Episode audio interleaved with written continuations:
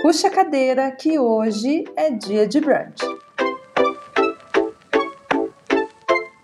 Seja muito bem-vindo, eu sou a Passe e esse daqui é o Dia de Brunch, um podcast sobre marketing de influência, apresentado por mim, Ana Paula Passarelli, que vou conduzir essa temporada aqui com vocês para falar sobre influenciadores, negócios, comunidade e como a gente pode desenvolver melhor a Creator Economy. Hoje a gente vai falar sobre um assunto polêmico, importante para abrir essa nova temporada do podcast que é sobre as remunerações avantajadas e gordíssimas que a gente tem visto das plataformas para comprar a influência dos talentos. Influenciar alguém a fazer ou comprar algo é uma habilidade bastante poderosa. Mas quanto será que ela vale? Centenas? Milhares? Milhões de reais? Ou se compra assim de baseada por poucos centavos? trocando por um recebidinho. Não só os próprios influenciadores digitais têm descoberto mais sobre o seu valor, como muitos players do mercado, com plataformas de conteúdo e streaming, que estão também encontrando novas maneiras e modelos de negócio para se associar e remunerar devidamente os criadores. E nessa jornada, quem se destaca é quem tem talento, propósito criativo, relacionamento forte com a sua comunidade. Afinal, é disso que se trata a influência, né? E quem se destaca também tem encontrado novas fontes de receita para estabelecer um novo momento para essa profissão creator. Segundo a Forbes, o marketing de influência é responsável por uma indústria que movimentou 1 bilhão de dólares em 2020. E na pandemia, vimos esse número expandir com a mudança de hábitos de compra, com alta de 47% nas vendas online. Bom, mas a influência como trabalho é algo novo. É um modelo que a gente ainda está construindo e diferente de qualquer outra atuação tradicional e que ainda, vamos combinar, precisa de regulamentação. Há um longo caminho a ser percorrido no que se diz respeito a reconhecimento, remuneração e direitos. Hoje, o trabalho dos criadores depende das plataformas e elas parecem estar buscando maneiras de auxiliar a diversificação de receita que um criador pode gerar. Dentre as modalidades, a mais recente é o tipping, que permite que a própria audiência pague ao criador através da plataforma. Mas também há uma outra maneira de monetização da influência, a feita para conquistar novos usuários para dentro de uma plataforma, trazendo criadores, influenciadores e pessoas comuns muitas vezes, como tem feito o Substack, o TikTok e o Quai. Na primeira, está rolando até adiantamentos de valores, e nas duas últimas, existem pagamentos para conquistar novos usuários que chegam a 100 reais por indicação. Com esse movimento ganhando corpo, o que será que esse tipo de ação indica para o mercado? Será um despertar para o entendimento que sem os criadores as plataformas não são tão fortes assim? E será que veremos então novos modelos de remuneração pela frente? Nesse cenário, trouxemos aqui para a conversa o Rafael Groman, Fábio Silveira e o Alê Santos, para a gente poder conversar um pouco mais e entender como está funcionando esse negócio de emprestar um pouquinho da influência do talento para as plataformas.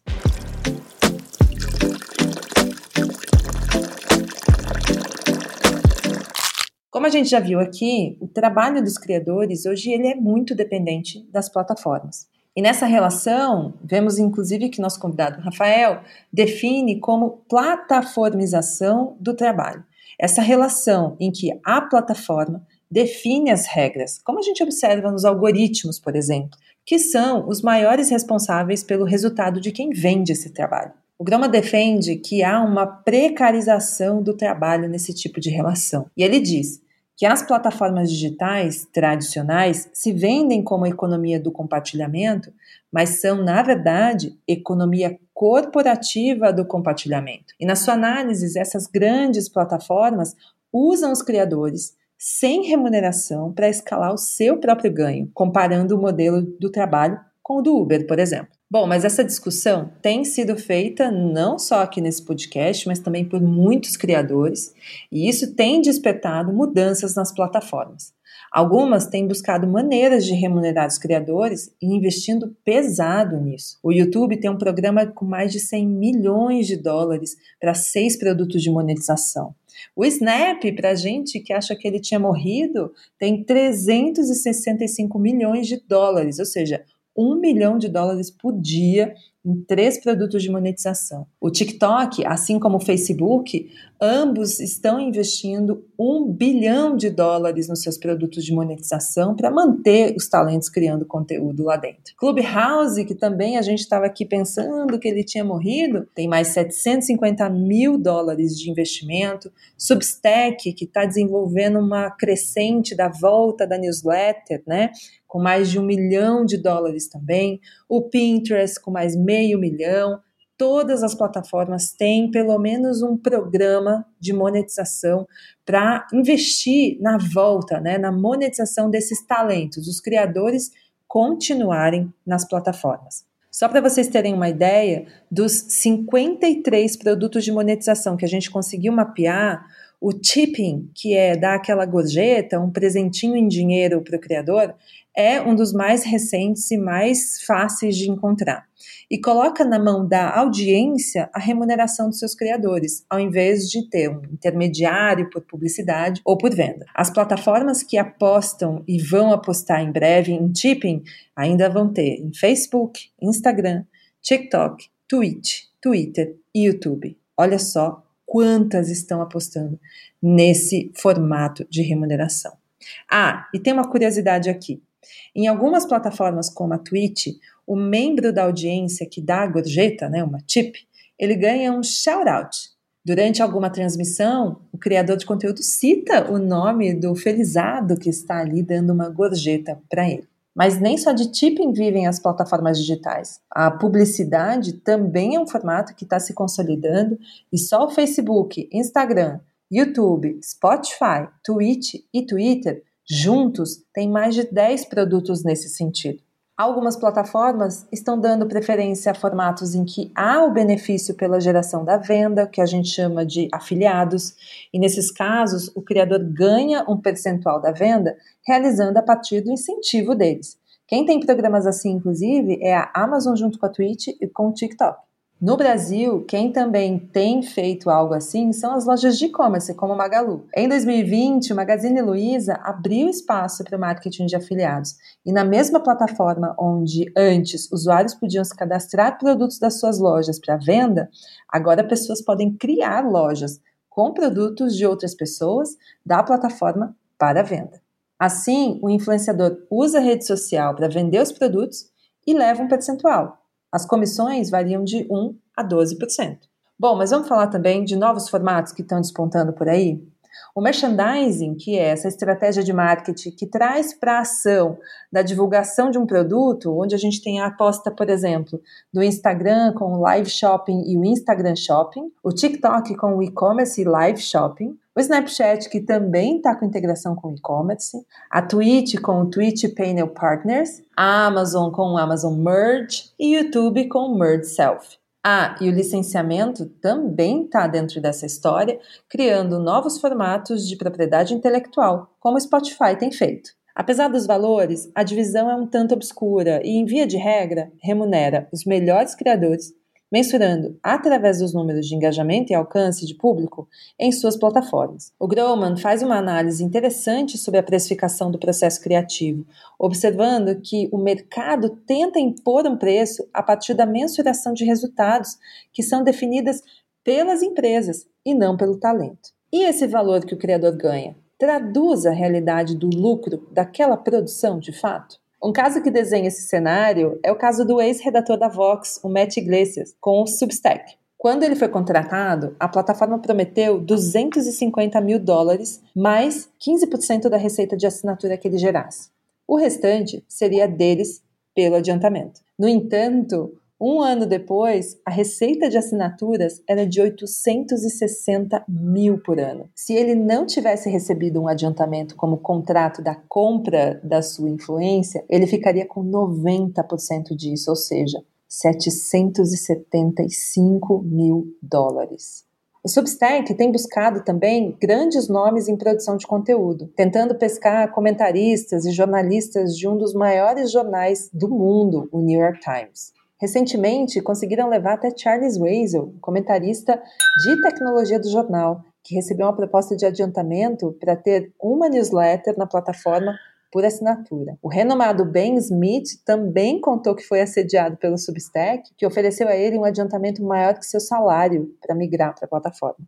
Bom, seguindo nessa linha de ganho por assinatura, o Spotify também anunciou benefícios do tipo, permitindo que os produtores de podcast sinalizem conteúdos em seus programas como exclusivos para assinantes. O benefício está disponível nos Estados Unidos ainda e, segundo a plataforma, passa a pagar uma receita de 5% do valor da assinatura a partir de 2023. Tentando uma disputa no mercado internetico brasileiro, a Quai e o TikTok começaram um desafio em que pagam pessoas para influenciar as outras a entrarem nas suas plataformas. Na ação, o Quai oferece 60 reais para quem indicar um amigo. Além do pagamento, ao se inscrever, a plataforma também paga por visualização do vídeo e por constância de produção de conteúdo. Com a ação, até junho desse ano, o Quai reunia 26 milhões de usuários no Brasil. O TikTok respondeu e fez o mesmo, oferecendo até 100 reais para que as pessoas convidassem outras para criar conteúdo e perfil na plataforma. O aplicativo tem saído na frente e é um dos mais baixados nas lojas de aplicativos desde março desse ano. Em maio foram 80 milhões de instalações, 16% desses aqui no Brasil. A movimentação reúne pessoas por um único interesse nas plataformas: fazer dinheiro sem sair de casa, colocando uma discussão sobre se estaria perdendo a essência como rede social. A movimentação reúne pessoas com um único interesse nas plataformas, vamos combinar. Fazer dinheiro sem sair de casa. E acaba colocando em discussão sobre se estaria então perdendo a essência de rede social, já que para que um comportamento existisse, teria que ter dinheiro.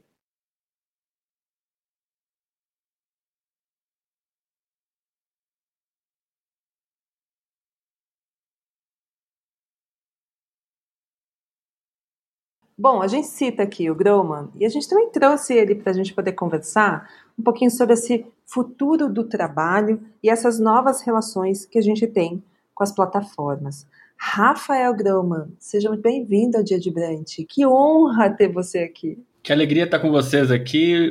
Um abraço para todo mundo que está ouvindo. Eu já quero começar com você, Rafa, falando de uma questão que a gente já introduziu aqui com falas suas, inclusive, sobre a plataformização do trabalho. Quando a gente está falando de um influenciador, um criador de conteúdo, ele depende muitas vezes de plataformas para conseguir trabalhar. E a gente vê uma reclamação muito grande dos influenciadores em relação ao algoritmo, né? E nesse lugar onde quem manda hoje, né, o novo chefe desse mundo digital é o algoritmo. Como são essas relações de plataforma? O que, que você tem visto nesse futuro do trabalho e que o influenciador vai enfrentar nos próximos anos e já está enfrentando?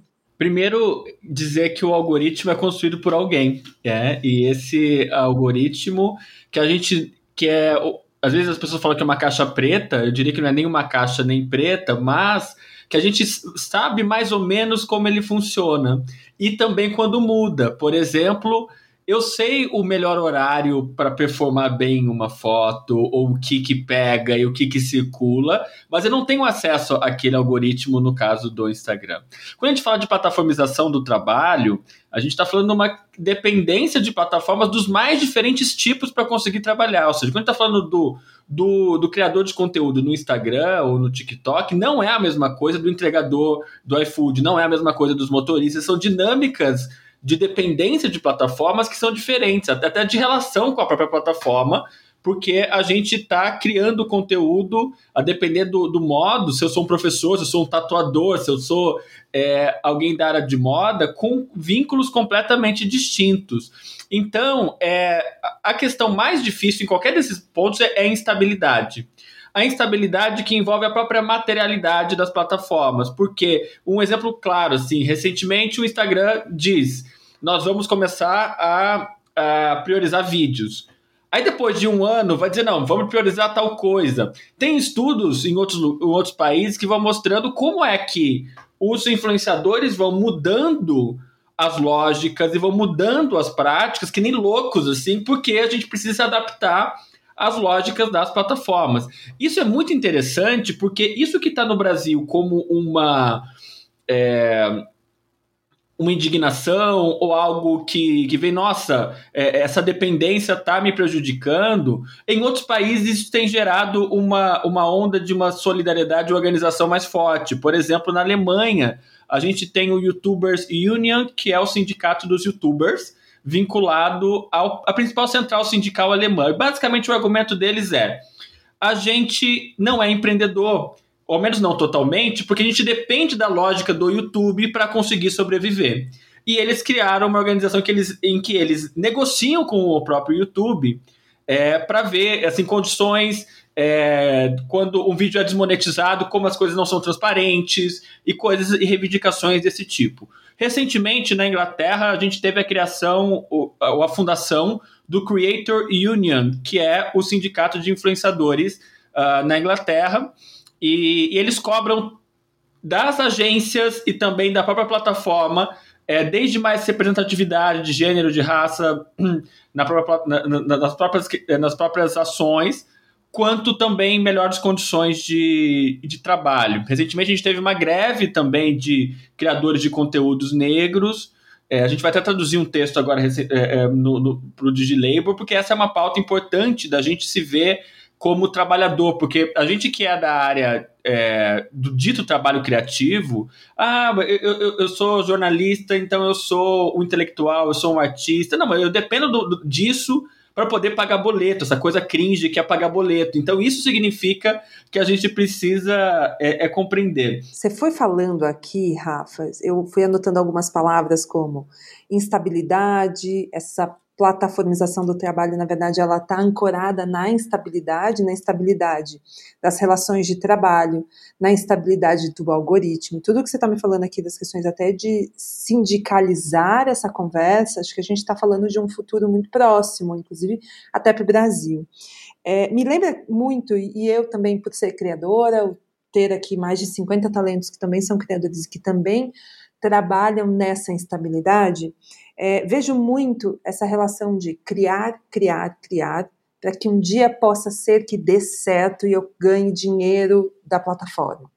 E aí eu quero resgatar aqui um gancho que a gente já fez aqui mais cedo, falando sobre investimento que o Facebook anunciou há alguns dias de um bilhão de dólares para que pague influenciadores e criadores de conteúdo para criarem conteúdo para suas plataformas, mas eu quero fazer um, um parêntese aqui nesse valor que é super importante, porque quando a gente vê um bilhão, a gente acha que é muito dinheiro, e de fato é muito dinheiro. Mas a gente fez uma conta aqui que é a seguinte: a gente foi entender quanto que o Facebook fatura no mesmo período que ele está dizendo que vai doar, é, vai dar esse dinheiro para os criadores. Então, em 18 meses, que é o período que ele vai distribuir esse dinheiro, nos últimos 18 meses aqui, o Facebook faturou 150 bilhões de dólares. Isso significa que o que eles estão investindo em criadores é 0,67% do faturamento deles. A gente, quando fala de precificação aqui, minimamente numa verba de marketing, a gente não fala nada, nada menos do que 10, 15%, né? Mas espera que a gente ainda tem mais dados. Quando a gente compara isso com o TikTok, que também recentemente anunciou quanto? Um bilhão de dólares, a gente está falando mesmo, na mesma estrutura. A gente está falando de um investimento de 7% do faturamento. Daí, quando a gente chega no YouTube, a gente já tem uma conta bem diferente. O YouTube ele está ali próximo dos 50% desse investimento em criadores de conteúdo, entendendo que é a plataforma sem conteúdo não existe. E aí acho que é um pouco desse caminho que eu queria tomar com você aqui, porque é trabalho, trabalho é sobre dinheiro, não, a gente não foge desse lugar cringe dos boletos das contas, porque vivemos nesse mercado. É, nessa nova política instável que a gente tem aqui, buscando de alguma forma é, estruturas que nos deem segurança, como a forma de sindicalizar isso. Estou pensando aqui, queria que você argumentasse comigo aqui sobre será que a plataforma minimamente aqui, quando o Facebook anuncia esse 1 bilhão, ele está entendendo que sem conteúdo, sem o criador, sem o influenciador, sem as pessoas lá dentro criando conteúdo, ela não para de pé. Mas será que ela realmente está vendo isso, botando 0,67% do faturamento, de fato, para investir nessas pessoas? Aqui também a gente estaria falando de precarização? A palavra precarização, ao mesmo tempo que ela nos serve, é, é sempre difícil a gente falar de precarização. Há 10 anos eu estudei o mercado de trabalho de jornalistas e jornalistas freelancers vivendo o processo de precarização. A precarização envolve um cada dia pior, né? Quer dizer, tornar-se cada dia pior. A gente vive de uma maneira precária, né? Eu acho que esse é, é, é, muito difícil. E óbvio, quando a gente fala de precário, não significa que a gente seja todo dia. Lógico que há diferentes formas de sofrimento e, e, e tal. Mas eu acho que o, o ponto central é um: esse dinheiro é distribuído globalmente, geopoliticamente. Quer dizer, qual o lugar do Brasil nesse, nesse cenário? Né? É... E o Facebook precisa disso também para poder sobreviver. Ou seja, é, é, uma relação de dependência nossa que a gente está aí, e a gente acaba até fazendo aquelas classificações do que, que é nano, o que é, é, é, é tal coisa, o que, que é a Juliette e todas essas essas métricas, é, mas também pensar o que é o lugar do Brasil nisso tudo, é, o que é o lugar da, da, América Latina, o que é o lugar do Sul global, o que somos, é, e que às vezes eles nos acham com, com migalhas.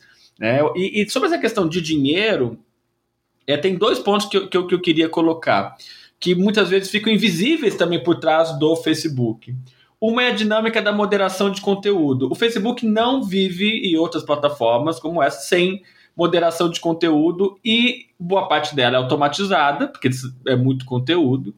E outra parte são trabalhadores humanos que ficam em call centers é, pelo mundo que analisam 1.500 fotos e vídeos sobre o que vai ser deletado e o que não. Tem um documentário ótimo sobre isso chamado The Cleaners, que é uma coprodução Brasil-Alemanha. E, e o Facebook teve que pagar 52 milhões de dólares para essas pessoas que estavam desenvolvendo um estresse pós-traumático como se tivesse voltado de uma guerra. Quer dizer, você fala 52 milhões de dólares também não é nada, quer dizer, o quanto que essas pessoas é, estão sofrendo com isso. Outra coisa é, dado a importância que hoje é, um like significa, que eu dei o exemplo da Juliette, né? O próprio BBB, que era a Globo, que nunca usa nome de marca, ela fala fulano de tal com tantos seguidores em redes sociais. Quer dizer, isso vira, quando isso vira a grande moeda, como as pessoas, como você vai criando mercados paralelos para conseguir é, é, seguidores. Né? Então, no caso, a gente estudou as fazendas de clique, que, que aqui no Brasil a gente tem muito no Sudeste Asiático, muito na América Latina, coincidentemente na Europa e nos Estados Unidos não tem muito, em que você vai bombando artificialmente com uma peça de inteligência artificial, mas com muitos trabalhadores ganhando 0,006 centavos. Quer dizer, então o próprio mercado do que se chama mercado de influência é, é muito maior do que aquilo que a gente está lidando no nosso dia a dia e envolve uma, uma corrente é, maior. E aí sim, os trabalhadores das fazendas de clique que alimentam a conta dos, dos criadores é muito mais precarizado, porque eles ganham 0,006 centavos por tarefa para conseguir, às vezes, ganhar dois, três reais num, num dia. Então, essa cadeia mais ampla que é interessante da gente discutir. Você foi falando dessa cadeia e eu fui pensando, meu Deus, vai realmente ficando cada vez pior.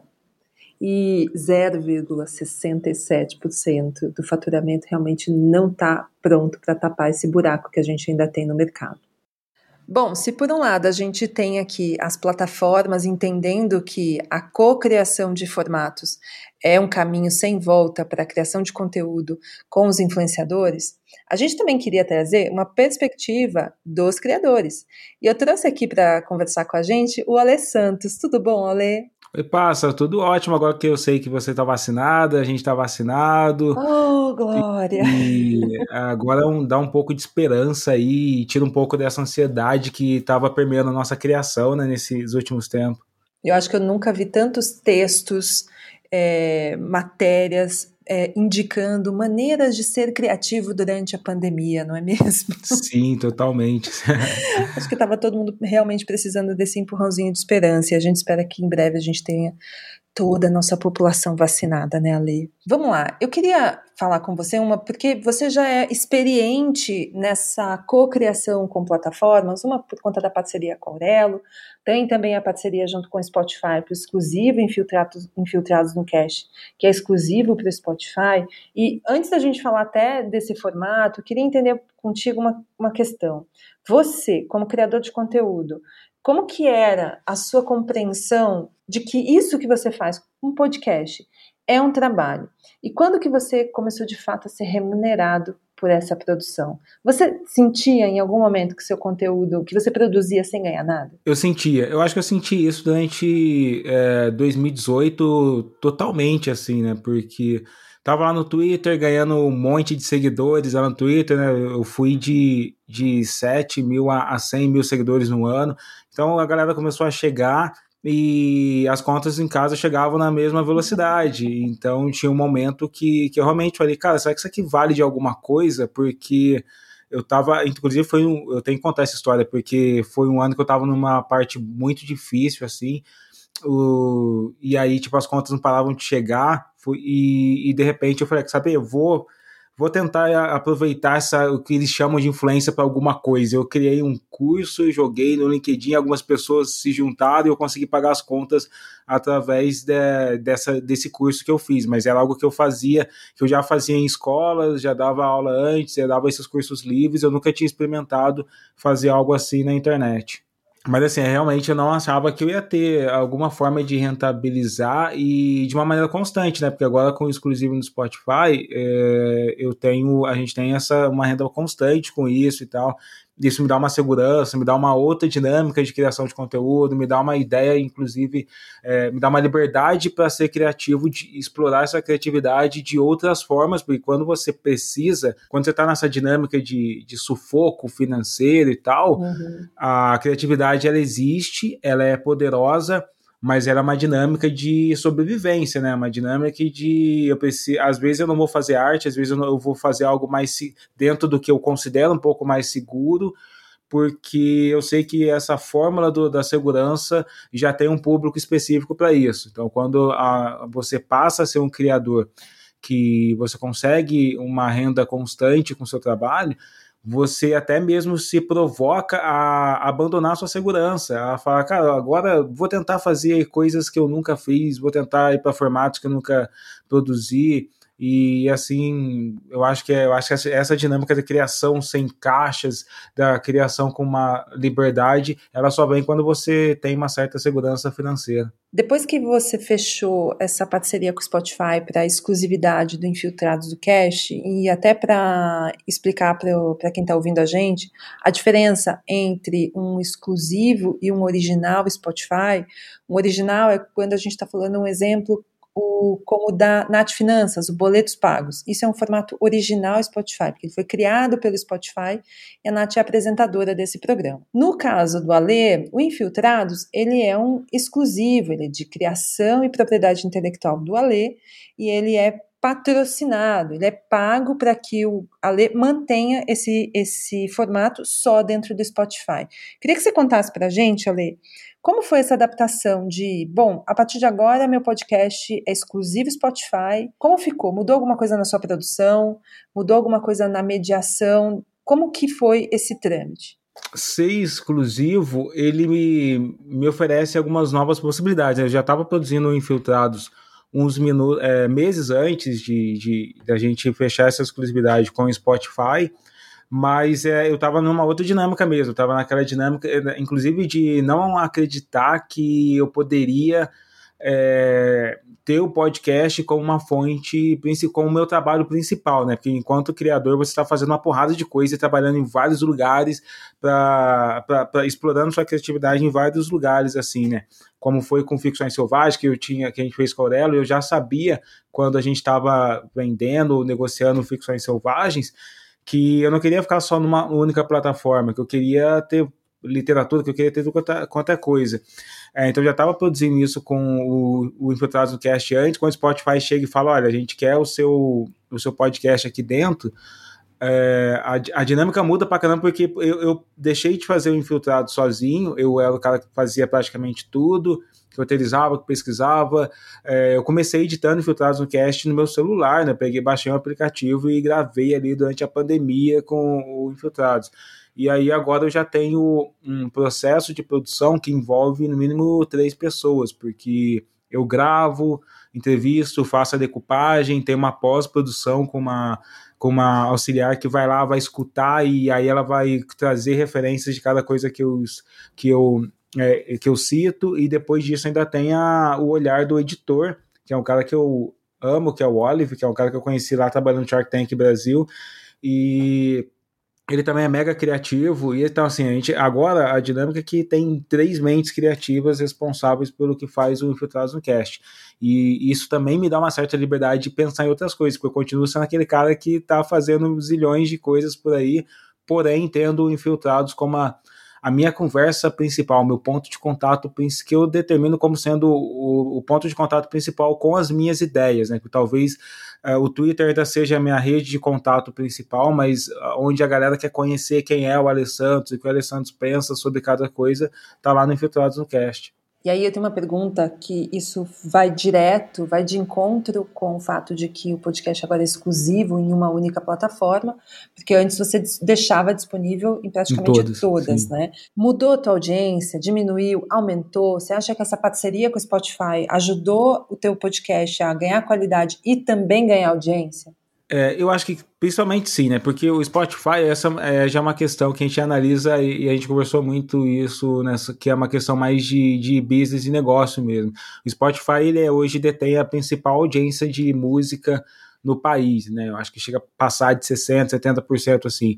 Então eu entendia que é, antes do Spotify eu estava num nível, eu ainda estava crescendo, estava subindo ali na minha audiência, estava ganhando meus primeiros inscritos, apesar de ter está distribuído em várias plataformas, eu não tinha nem metade da audiência que eu tenho hoje. Então eu entendi o Spotify como esse impulso para ir para um público um pouco maior, que é o que a gente conseguiu fazer com essa exclusividade. É, além disso, aí a parte, a parte de qualidade técnica é visível. Assim, você pegar o primeiro o primeiro episódio Infiltrados no Cast e pegar o da semana passada, você vê uma qualidade não só de entendimento do é, técnica de microfone, de captação, de, de roteiro, mas inclusive do que, do que eu entendo como formato de podcast porque eu sou esse cara que, tipo, coloca coisa no. principalmente para internet. Eu não acho que. Eu acredito que a gente tem que começar a fazer, começa a produzir, e você vai pegando o seu jeito, não pegando o jeito, a fórmula, o método, mas pegando o seu jeito de fazer aquilo ao longo do tempo, né? Então, é, eu fui aprendendo muito, vai fazer, já passei de um ano de infiltrados no cast, e eu evolui muito com o formato, experimentei muitas coisas. O Spotify me deu uma liberdade de explorar. Então, assim, se eu, eu, começava a fazer várias séries, eu ia para entrevista, tentei fazer humor, eu fiz tudo ali. Foi um grande de um laboratório. E, e, e eu sempre enxerguei tudo isso como uma, uma forma de eu aprender a produzir cada vez mais aquilo, sabe? De melhorar a, o contexto do que é fazer um podcast. Porque eu entendo, passa que é, que a gente está numa dinâmica diferente de podcasts no Brasil. Antigamente você tinha uma comunidade de podcast e uma comunidade se produz muito intuitivamente, de maneira super open source, gratuita, e hoje o que a gente está começando a ter é um verdadeiro mercado de podcasts, que é que você vê plataformas diferentes competindo e trazendo produtos de exclusividade, assim como é o mercado de streaming para televisão, Netflix, Amazon e tal. E essa nova dinâmica desse, desse é, incipiente mercado de podcast é uma dinâmica que você precisa ter esse pensamento de estratégia, pensamento de conteúdo, um pensamento de produzir, de produtor mesmo de, de conteúdo bem metódico e profissional sobre o que é o, o que são os formatos, né? E eu gosto muito de explorar esse formato, não só com um Infiltrados, mas acho que uma das maiores escolas que eu tive ano passado foi o Ficções Selvagens, né?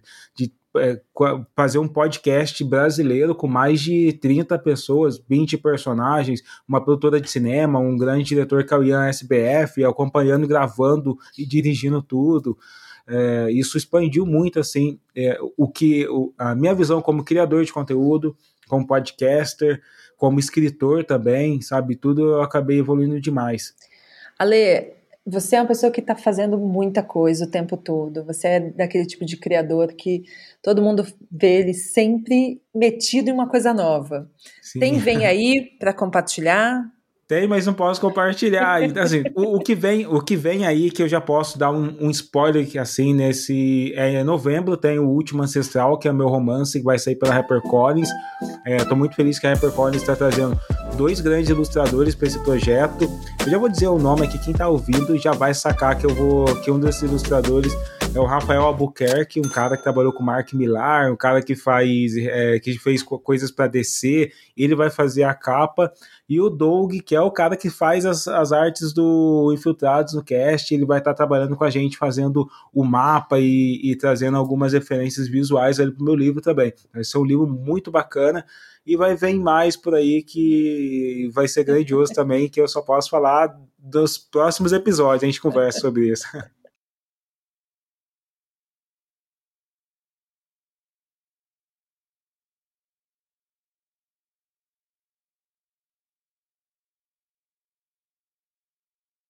Mas vamos falar dele? O formato podcast, que esse está em alta no mercado. Segundo pesquisa do Ibope, contratada pela Globo, em 2019, 13% da população já ouvia conteúdo em áudio, um total de 21 milhões de brasileiros com 16 anos ou mais. Em 2020, esse percentual passou para 17% da população, ou seja, 28 milhões de pessoas.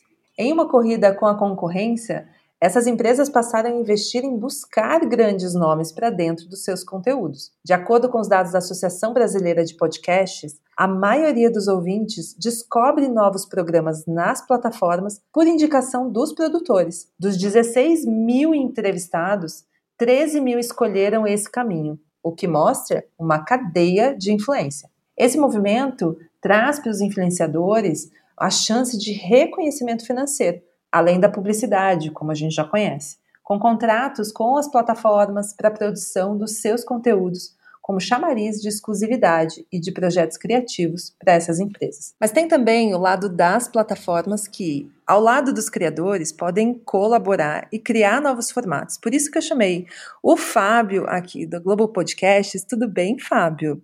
Tudo bom, passa. Muito obrigado pelo convite. Que prazer ter você aqui, porque a gente está desenvolvendo alguns projetos juntos com o Globo Podcasts e derivado dessa conversa que a gente já tem há alguns meses, queria que você comentasse para gente é, como que Globo Podcasts tem visto essa parceria com criadores. É muito interessante esse ponto. É, quando a gente fala em criar para podcasts, né, a gente basicamente está falando sobre um grupo bem seleto e um grupo menos seleto, né? Existe um grupo é, bem seleto que é o grupo de quem já produz podcasts há muito tempo, né? É importante a gente lembrar sempre que o podcast é uma linguagem é, por si só muito associada historicamente ao rádio, que certamente compartilha uma tradição e um berço aí, mas ela é completamente diferente, né? Na, na prática, você criar um podcast é você se despir de tudo aquilo que está todo mundo acostumado a ver que é a imagem. Não à toa a gente vê na rebarba do crescimento de podcast no Brasil, inclusive estimulando o crescimento de podcast no Brasil, esse fenômeno dos podcasts de vídeo, né?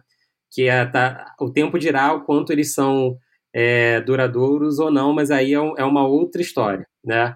É, mas basicamente existe o criador de podcast que já está acostumado com o formato e existe o, o talento que faz uma migração para criar para podcast, né? E quando o talento faz uma migração para criar para podcasts, eu acho que aí tem uma oportunidade de entender é, como esse talento vai se colocar e se posicionar.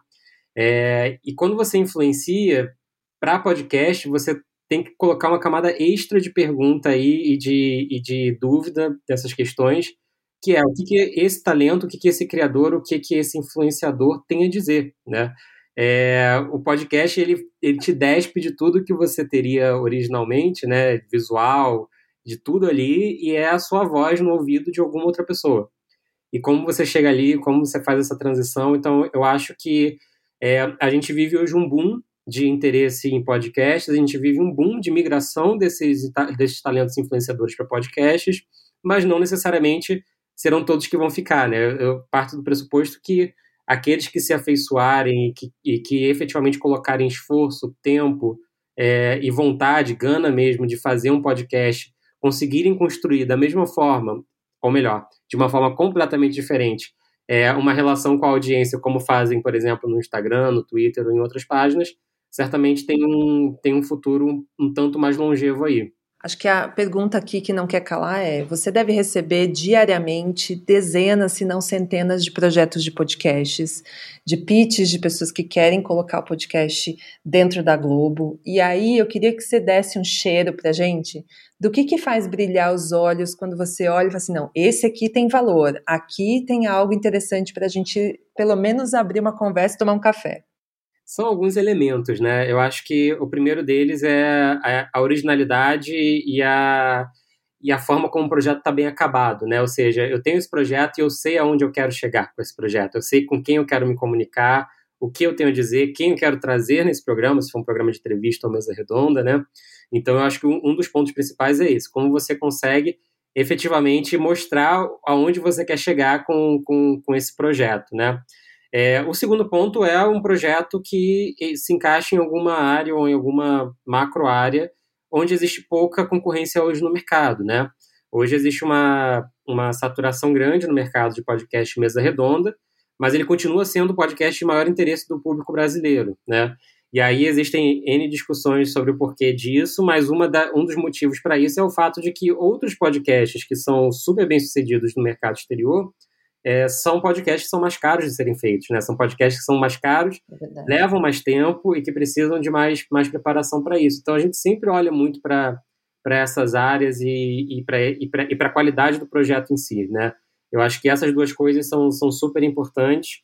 É, acontece muito com podcast uma coisa que a gente tem, tende a fugir, que é o podcast que de alguma forma apela um pouco a, a alguma coisa que, que aquele criador queria dizer quase como uma vaidade, né? Esse tipo de podcast é, é o pior podcast, inclusive, para o criador, porque ele vai ser um tiro curto, ele vai ser um voo de galinha, e daqui a pouco o próprio criador pode acabar se interessando por alguma outra coisa e não ficar ali, né, é, dentro do projeto dele. Então, eu, eu acredito que os dois pontos mais relevantes sejam se há uma área é, no mercado que tem oportunidade para esse tipo de podcast, e estamos falando de mercado novo, então Existem vários, é, vários temas, gêneros e subgêneros que ainda precisam de muito desenvolvimento no Brasil.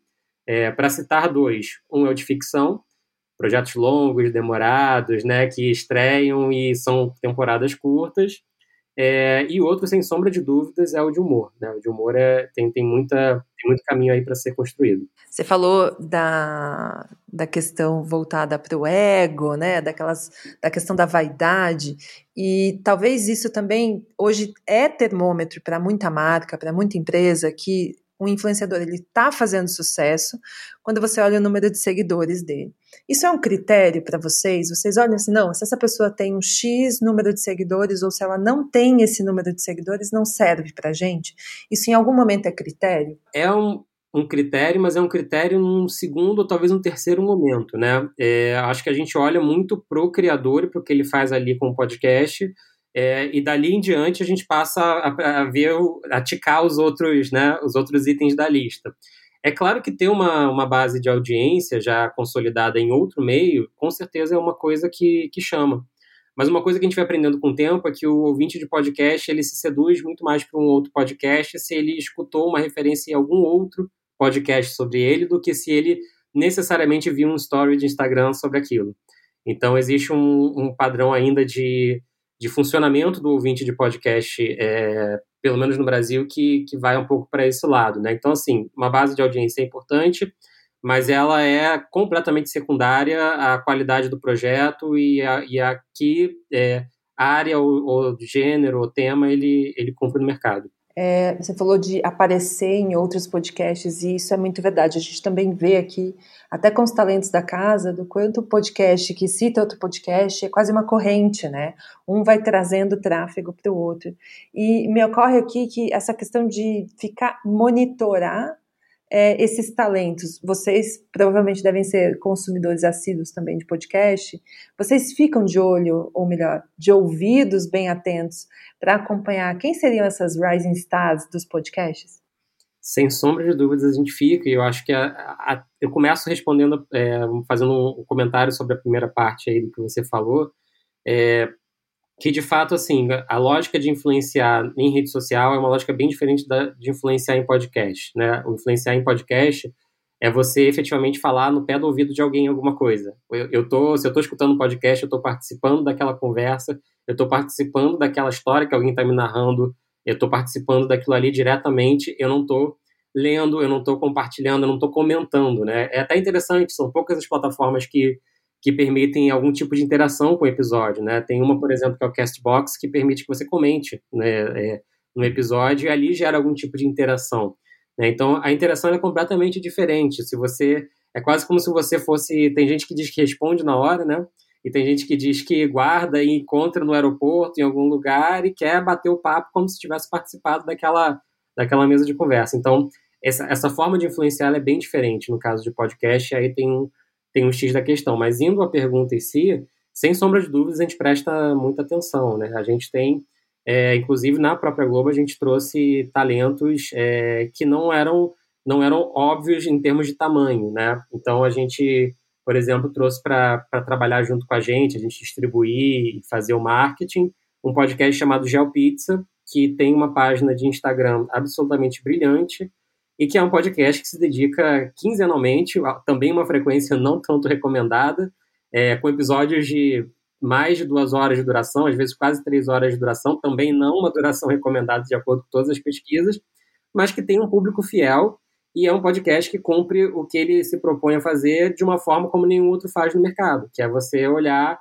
é, para temas geopolíticos globais e buscar a história por trás daquilo tudo. Né? Então, ele vai falar desde a guerra das drogas nas Filipinas, o que, que isso tem de parecido com a guerra das drogas no Brasil, até com é, temas relacionados ao Brasil do Império, é, temas relacionados a como Dubai se, se, se consolidou, e aí tem essa coisa de Dubai no nosso imaginário que a gente não, a gente não parava para pensar, pera, o que, que é Dubai exatamente, né?